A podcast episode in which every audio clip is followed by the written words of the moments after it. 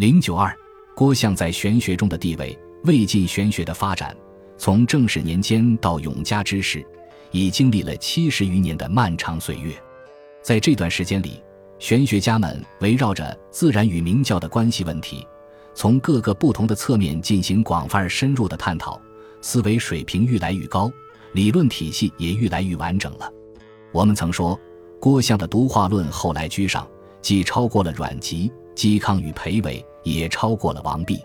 但是，玄学内部的矛盾毕竟是由现实的矛盾所引起的，如果现实的矛盾没有解决，不管理论体系构筑的多么完整，也会分裂解体而出现多元化的倾向。东晋南朝玄学发展的情况就是如此。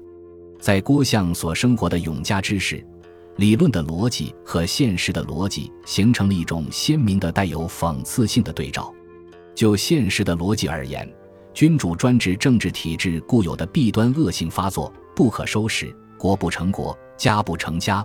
各种关系处于极端的无序状态，但就理论的逻辑而言，玄学却进入了综合总结的阶段，和谐的整体观终于得到了本体论的证明。人们常常为此感到茫然，怀疑这种玄学对于苦难的现实究竟能有什么实际的功用。当王衍被石勒处死前，就曾哀叹：“呜呼！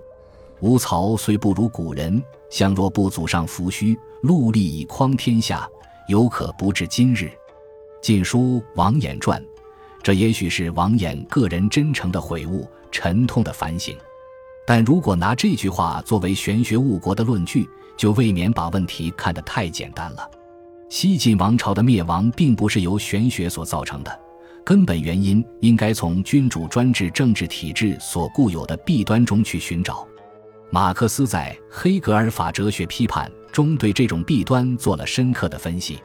马克思指出，君主专制政治体制是建立在两种偶然性的基础之上的，一个是意志的偶然性、任性，另一个是自然的偶然性、出生。所以，国王就是偶然性，偶然性就成了国家的真正的统一。这种体制把一切权力集中于君主一人之身。但是谁也无法担保，凭着皇族肉体的本性出生的君主究竟是圣哲还是痴呆。出生像决定牲畜的特质一样，决定了君主的特质。此外，人们只能一厢情愿地希望君主合理地使用权力。但是如果君主凭着自己的主观任性滥用权力，丝毫不以国家的整体利益为重，人们对此也无能为力，缺乏任何有效的制裁手段。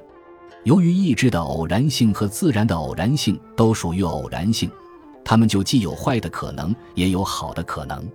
在中国封建社会的历史中，励精图治、聪明能干的君主并不是没有的，但是昏君庸主却占了绝对的优势。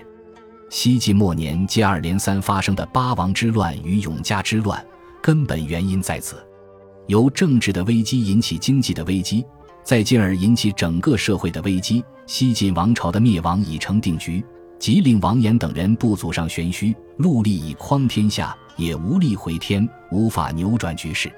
东汉末年，王府、崔氏、众长统等人并未祖上玄虚，党人轻易以及太学生运动也在戮力以匡天下，但是东汉王朝也仍然灭亡了。由此可见，认为玄学误国。把西晋王朝灭亡的责任统统推到几个玄学家的身上，这种看法不仅过于简单，而且有失公道。何况玄学的本质在于提出一种内圣外王之道，以建立正常的封建秩序，并不是“祖上玄虚”四个字所能概括的。在那个苦难的时代，玄学是对现实的一种超越。尽管人们在现实中找不到和谐，却担心谭思在精神领域里去追求和谐，因而玄学也就集中反映了当时人们的共同理想，表现了时代的精神。其实，玄学对于实际的政治也并不是毫无功用可言的。中原沦陷，进士难度，王导辅助晋元帝在江东建立功业，就是根据玄学思想，特别是根据郭象所阐发的那种内圣外王之道。《世说新语》正是说：“丞相末年，略不负省事，正风怒诺之，自叹曰：‘人言我愧愧，后人当思此愧愧。’愧愧就是糊涂的意思，这正是郭象所说的无心。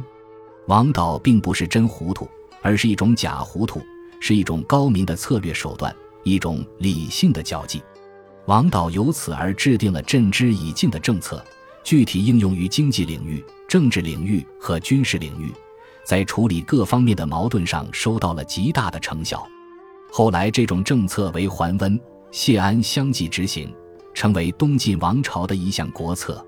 陈寅恪先生述东晋王导之功业一文指出，王导自言后人当思此愧愧，实有深意。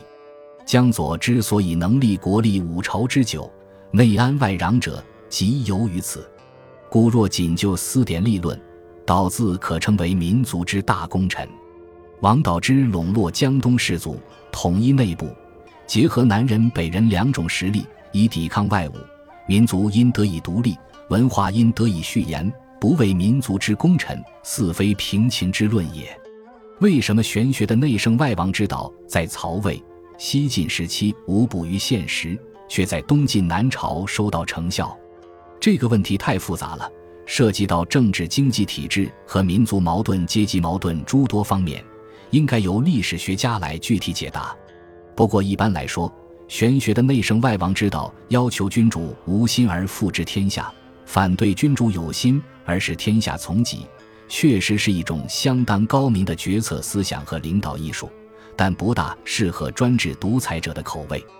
只有在君主受到客观条件的制约而放弃追求专制独裁的情况下，才能被迫采纳这种限制军权的做法。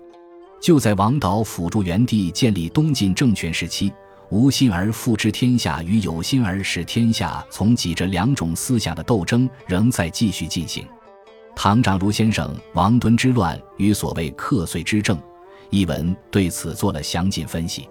唐先生指出，元帝要王导生欲作共作，表面是优礼，实际上暗示他已察觉到王室之权越出了通常大臣的范围。元帝力图维持帝室的权威，他企图以法御下，奉行元帝意志的刘奎雕协推行了一系列以排异豪强、崇尚以下为中心内容的所谓克岁之政。元帝和刘雕的政策正和王导不以察察为名，务在清静的政策是相互对立的。这种对立实质上是门阀贵族联合统治与君主专制政体内在矛盾的体现。在东晋南朝数百年间，专制君主总是想有心而使天下从己，而门阀士族则总是想限制军权的膨胀，使之无心而复之天下。这两种思想的斗争持续不断。玄学的内圣外王之道不为专制君主所喜，是一个无可怀疑的历史事实。由于玄学不能得到官方的认可和扶助。所以，它只能在士族知识分子中间流行，而不能像汉代的经学那样上升到统治思想的地位。拿玄学与经学来相比，玄学虽然在思维水平上高于经学，但在与民族文化的核心层次及心理结构的结合程度上却低于经学。这主要是因为玄学追求一种超越的精神境界，而经学则立足于人伦日用之常。玄学只能满足知识分子的精神需要，而经学则可以普及到广大的民众中去。尽管郭象的玄学已从本体论上证明了明教即自然，自然即明教，但是这种本体论终究和人伦日用之常分为两绝。比如王导把玄学用于政治实践，就感到了极大的困难。他在高层次的决策思想上固然可以运用玄学所主张的无心。但在低层次的行为准则的问题上，又不得不抛弃玄学而采纳儒学。他向元帝上书请修学校说：“夫风化之本在于正人伦，人伦之正存乎设祥序。祥叙社，五教明，德理洽通，仪伦优序，而有耻且格。父子兄弟夫妇长幼之序顺，而君臣之义故矣。亦所谓正家而天下定者也。”《晋书》。王导传，我们曾说玄学和儒学并不是相互排斥的，但玄学无法起到儒学的那种正人伦的作用，也是他的一个致命弱点，影响了他的历史命运。在中国这个幅员广阔而又普遍推行宗法等级制度的特殊类型的封建社会，需要一种极高明而道中庸的哲学形态，既能提出一种高层次的内圣外王之道，又不离人伦日用之常，可以为广大的渔夫渔妇所接受。玄学无论在理论上或实践上都没有解决这个问题。思想的进程往往是落后于历史的进程的。过了几百年后，宋代的理学才算把这个问题解决了。从某种意义上来说，郭象的独化论意味着玄学的终结。郭象以后，除了张湛的《列子注》所提出的贵虚论以外，再也没有出现什么足以引人注目的玄学体系了。而张湛的贵虚论却是借助于佛教思想才得以完成的。从此。中国的思想进入了一个佛玄合流的时期。拿玄学与佛学来相比，玄学无论在本体论或人生论方面都比不上佛学。就本体论而言，王弼、裴伟、郭象都做了深入的探讨，而以郭象的水平最高，但却始终没有达到佛学的那种体用一如、即体即用的水平。就人生论而言，郭象提出了一个逍遥的境界，就在明教之中的思想。这个思想被清谈名士认为是不可超越的，但是后来却被知道林的佛学心解所取代。